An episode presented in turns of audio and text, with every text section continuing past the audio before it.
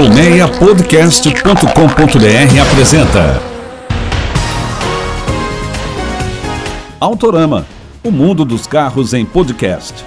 Bom dia, boa tarde, boa noite, boa madrugada para quem é da madrugada. Começa agora mais um Autorama, o melhor e mais humilde podcast sobre carros. Eu sou o Fernando Miragaia, agradeço a audiência e já te convido para acelerar comigo de casa. Vambora? O programa de hoje fala sobre retornos. O BMW Série 3, que voltou a ser flex e ganhou chave pelo celular. E o Cruze, que volta a ter uma versão intermediária. Também falo do novo serviço de carro por assinatura da Renault e do esportivo, que faz o 0 a 100 em menos de 2 segundos. Foi isso mesmo que você ouviu. No duelo sobre rodas, dois sedãs compactos parecidos até certo ponto. No quadro retrovisor, o Santa Matilde, o esportivo brasileiro. E no quadro de serviço, o que fazer em situação de aquaplanagem. Aproveito e convido você para se inscrever nos canais digitais do Autorama. Vai lá no Spotify, na Apple Podcast e em diversas plataformas aí de podcast e agregadores de áudio. Tem o Google Podcasts, Castbox, tem um monte lá. Se inscreve nos nossos canais que você recebe alertas toda vez que tem episódio novo. Aproveita e baixa nossos programas. Avisa também ao seu amigo que gosta de carro sobre o nosso podcast. Compartilha com ele o programa. Também nos siga no Instagram, no Facebook, no Twitter e no Telegram para você ver as fotos dos carros que a gente menciona aqui. O BMW mais famoso do pedaço volta a ter motor flex depois de dois anos. É que a marca alemã apresentou o Série 3 na linha 2021 em três versões com o motor 2.0 Turboflex de 184 cavalos e torque de 30,6 kg. O sedã usa sempre câmbio automático de 8 marchas e tração traseira. Esse BMW 320 é fabricado em Santa Catarina e custa a partir de R$ 245.590, enquanto a opção mais cara tem preço de R$ 265.950, que é a versão Sport M. Além do motor Turboflex, o modelo estreia também a chave digital, que permite que você abra e feche as portas do carro e ligue o motor por meio do seu celular. Como é que faz? Você baixa o aplicativo lá da BMW e você consegue, pelo celular, remotamente, já ligar o carro, deixar o ar gelando, nesse calor ainda por cima insuportável do verão, abrir e fechar a porta, tudo isso por meio do celular. É bem bacana. Bem, essas são as novidades aí da linha 2021 do BMW Série 3 a Renault lança o seu serviço de carro por assinatura. Você já viu que a Volkswagen, a Fiat tem um serviço parecido. A gente teve uma entrevista aí no primeiro programa do ano sobre esse serviço, não de carro por assinatura, mas de aluguel de carro, até aluguel de carro por hora da Toyota e agora é a Renault, com o Renault On Demand, que oferece planos de 12, 18, 20 ou 24 meses com preços a partir de 869 reais por mês. Só que esse valor, gente, é só prestar atenção. Ele se refere ao Quid Zen, na versão Zen 1.0, com o limite de 500 km mensais. Mas você tem pacotes lá com opções de 1.000, 1.500 e 2.000 km por mês e também outros modelos para assinar, como o Quid na versão Outsider, a aventureira. Tem também o Stepway Iconic, o Stepway que é o Sandero Aventureiro, né, na versão Iconic, e essa versão Iconic também do Duster, o SUV da Renault. Lembrando que esses planos de carros por assinatura incluem as revisões, documentação, seguro e assistência 24 horas. Isso aí, gente, é uma tendência das montadoras para investir em mobilidade e também aumentar o faturamento. Carro por assinatura deve ditar aí, todas as montadoras devem adotar isso no Brasil a longo, nem a longo prazo, a médio prazo. A gente já contou aqui que o Cruze está meio pela bola 7, né? O carro deixou de ser produzido nos Estados Unidos e na Coreia e provavelmente vai deixar de ser feito aqui no Mercosul. Mas para esse ano aí a General Motors deu um ganho de vida, deu um fôlego aí para o sedã e para o hatch. A marca resgatou a versão intermediária LTZ. O carro nessa versão tem rodas de liga leve aro 17 escurecidas, o acabamento da cabine também é escurecido, tem os para-choques mais esportivos Aí o hatch, que se chama Sport 6, ainda vem com teto solar. Nos equipamentos, central MyLink, a central multimídia MyLink com câmera de ré e Wi-Fi a bordo, chave presencial para ligar o motor por botão e destravar e travar as portas e retrovisores rebatíveis eletricamente. O motor é o mesmo 1.4 turbo de até 153 cavalos, sempre com câmbio automático de 6 marchas. E o preço? Bem, GM resolveu fazer mistério com preço, mas olha, espere algo lá pelos 125 mil reais para essa LTZ. Hoje, só para você ter uma ideia, a linha começa em 117 mil reais na LT e chega a quase 129 mil na Premier, que é a topo de linha. Feche o olho, agora abra. Esse é mais ou menos o tempo que o Osaka-ou, um super carro japonês, leva para chegar aos 100 km por hora. Isso mesmo. O carro faz o 0 a 100 em 1,7 segundo, minha gente. Essa performance é garantida por quatro motores elétricos que geram, presta atenção, 2.005 cavalos de potência. É como se você pegasse 11 motores ali do Série 3 que eu falei agora e jogasse nesse carro. Além disso, o super esportivo tem essa performance porque ele é muito leve. Ele pesa 860 quilos, é mais ou menos o que pesa um Mob, um Fiat Mob. Olha, o preço é proporcional à potência, tá? Custa o equivalente a 19 milhões de reais. É muita grana. Se você ganhou na Mega Sena da virada, pode encomendar o teu. Só que, ó, tem que ser tão rápido quanto o supercarro. São só 50 unidades. Tem 10 nos Estados Unidos, 20 na Europa e 20 no Oriente Médio. Quer dizer, você ainda tem que gastar uma grana para trazer o carro de um desses lugares aí. E hoje o duelo sobre rodas vai ajudar um ouvinte que quer comprar um carro pro filho. Um ouvinte conhecido, hein? Solta aí, Sérgio. Oi, Miragaia, tudo bem? Aqui é o Manes, é, da Minutos Seguros. É, eu tenho 53 anos, é, moro aqui em São Paulo, já participei outra vez do seu podcast e agora eu tenho uma dúvida para ver se você consegue me ajudar. Eu estou querendo comprar um carro para o meu filho, que fez 19 anos agora e tirou carteira de motorista esse mês. Eu estou buscando um, um sedã compacto, é, automático para ele, porque também outras pessoas da família podem querer usar o, o carro. É, eu estou buscando um carro na faixa entre 65 mil até 78 mil e estou olhando entre o Onix e o, o Onix Sedan e o HB20 Sedan. É, eu queria ouvir um pouquinho da, da sua opinião sobre essas duas escolhas. Um abraço. Olá, Mandes, muito obrigado pela sua participação mais uma vez aqui no Autorama. O Mani, gente, é o CEO da Minutos Seguros, que é uma das principais plataformas de seguros do país, e ele deu dicas aqui no nosso programa preciosas sobre como economizar na apólice do carro. Procura lá no episódio 8 da segunda temporada do Autorama que tem a entrevista com o Manes. Bem, agora o Manes está entre esses dois sedãs e a gente elencou aqui duas versões e eu já pensei em configurações com transmissão automática, tá, Manes? Porque é uma tendência do segmento já de sedã compacto e isso é um conforto que não tem preço, né? Bem, de um lado eu peguei o Onix Plus LT Turbo que custa R$ 78.490.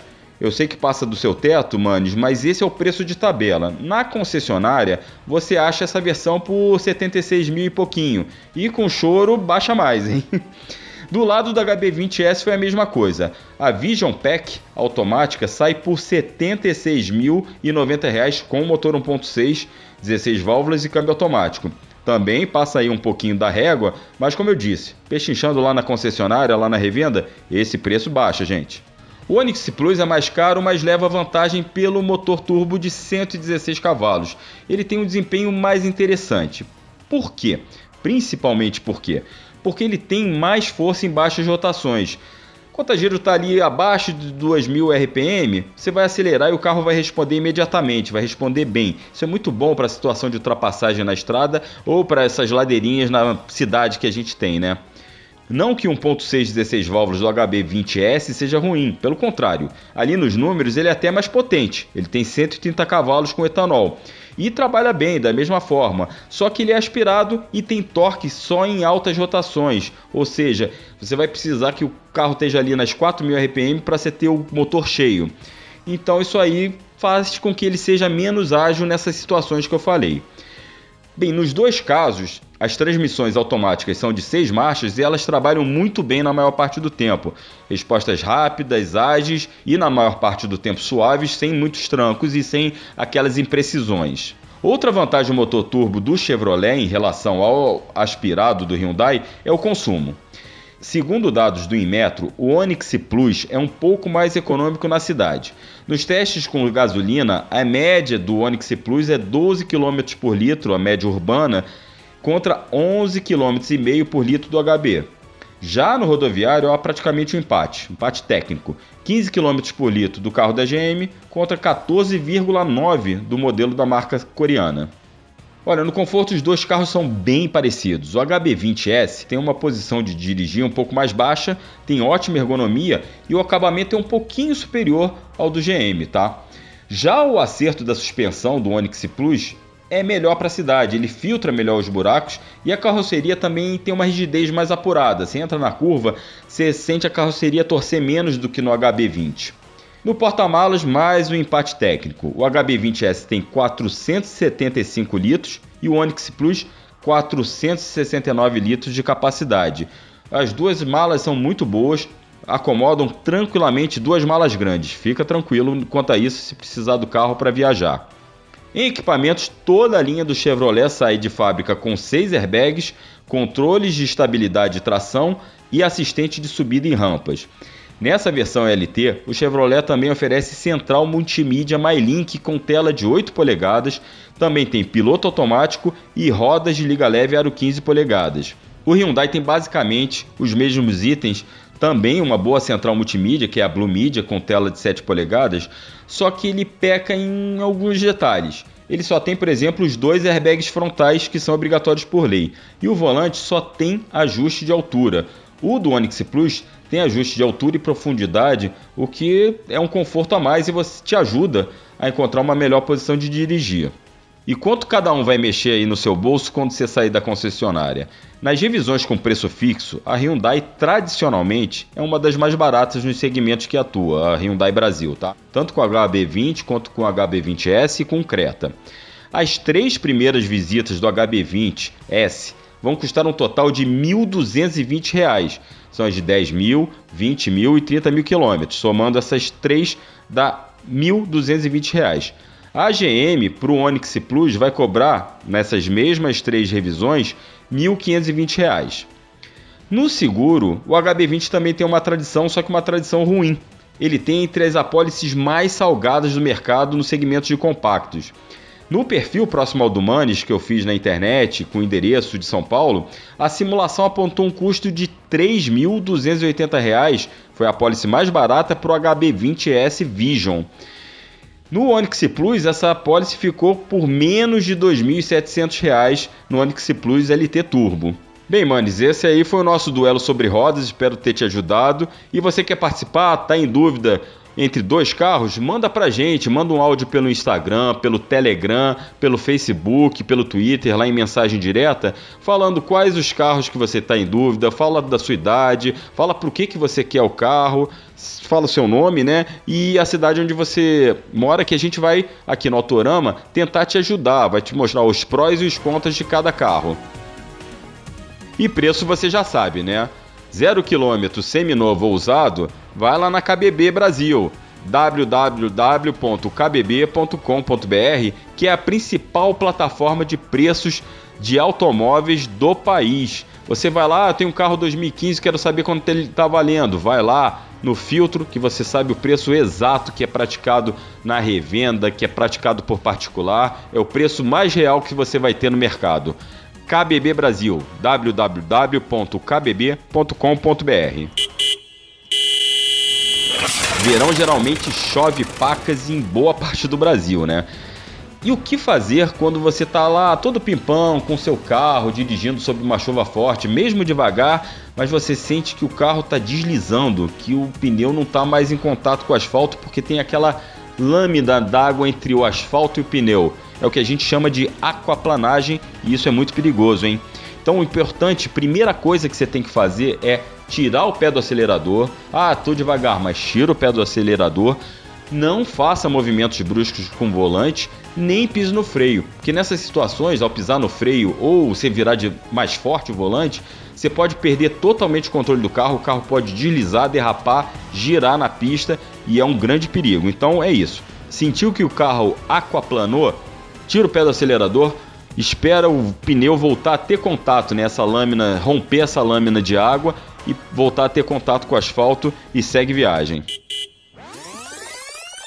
No nosso quadro retrovisor de hoje, vamos falar sobre um grande clássico nacional, o Santa Matilde. Bem, uma curiosidade já é que a companhia que fabricou esse esportivo brasileiro, ela trabalhava com componentes ferroviários.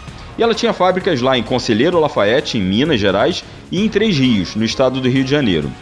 Bem, tudo começou quando Humberto Pimentel Fonseca, o engenheiro e neto do fundador da Companhia Industrial Santa Matilde, resolveu diminuir a ociosidade da fábrica. Aí ele teve a ótima ideia, a excelente ideia de fazer o Santa Matilde, esse esportivo brasileiro. Mas dizem que na verdade o Humberto ele estava meio agoniado, porque ele tinha um Porsche, ele obviamente não queria maltratar o Porsche dele nas estradas e ruas brasileiras e ele queria, ele tinha encomendado um Puma GTB e esse Puma estava demorando. Aí, por insistência da filha dele também, a Ana Lídia, que era filha dele, tinha um sonho, ela tinha só 19 anos, ela tinha um sonho de fazer um carro, de desenhar um carro. E foi assim que nasceu o projeto do Santa Matilde.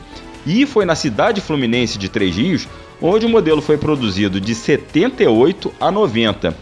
O desenho do Santa Matilde, como eu falei, foi feito pela Ana Lídia, tá? E ele era muito bacana. O carro era um coupé 2 mais 2, como a gente fala, né? Quatro lugares e tinha carroceria de fibra de carbono. E ele tinha, ele era bonitão. Tinha um capô longo, traseira curta e baixa, duas portas só, quatro faróis redondinhos ali na frente. Ele tinha um estilo bem limpo e era de muito bom gosto e muito moderno para a época, tá? Tinha até aquelas luzes de posição e direção juntas em lanternas triangulares nas partes mais externas dos paralamas. Toda a parte mecânica foi tirada do saudoso Chevrolet Opala, né? Outro carro que a gente já falou aqui no retrovisor. Bem, o motor era longitudinal, suspensão dianteira independente e traseira por eixo rígido. O acabamento era um dos destaques e também o nível de equipamentos. Tinha vidros elétricos, freios a disco nas quatro rodas, e também ar-condicionado. Bem, em 1980, a linha do Santa Matilde já se abria em três opções de motorização, todas do Opala, tá? 2.5, 4 cilindros a álcool, tinham a 2.5, 4 cilindros, esse mesmo 2.5 com turbo compressor e a tradicional, né, a 4.1 do Opalão, 6 cilindros a gasolina com 170 cavalos de potência. Ele tinha versões com câmbio manual e câmbio automático. Em 84, Santa Matilde assumiu a configuração sedã de vez, deixou de ser um coupé e passou a ter aqueles três volumes bem definidos. E também ganhou uma variante conversível. Olha, o carro foi produzido até 88, né? E de 88 a 90 foi feito só sob encomenda. Mas por mais que não tivesse o desempenho de um bólido, o Opala, por exemplo, andava bem mais, o Opala 6 cilindros, porque era mais leve, o Santa Matilde deixou muitas saudades. Hoje é item de colecionador e valorizadíssimo no segmento de usados. Com a apresentação e produção de Fernando Miragaia, direção e edição de Sérgio Carvalho colaboração e pesquisa de Jonas Orlando, o Autorama fica por aqui. Meu muito obrigado pela audiência e mais uma vez, ó, fica o convite para você nos seguir nas redes sociais. Se inscreve nos nossos canais de áudio do Autorama, baixe os episódios, compartilhe com os amigos e mande sua mensagem, mande sua participação pra gente, ok? Um grande abraço, até a próxima e acelera de casa! Autorama, o mundo dos carros em podcast. Uma produção colmeiapodcast.com.br. Colmeia Podcast, o rádio do seu tempo.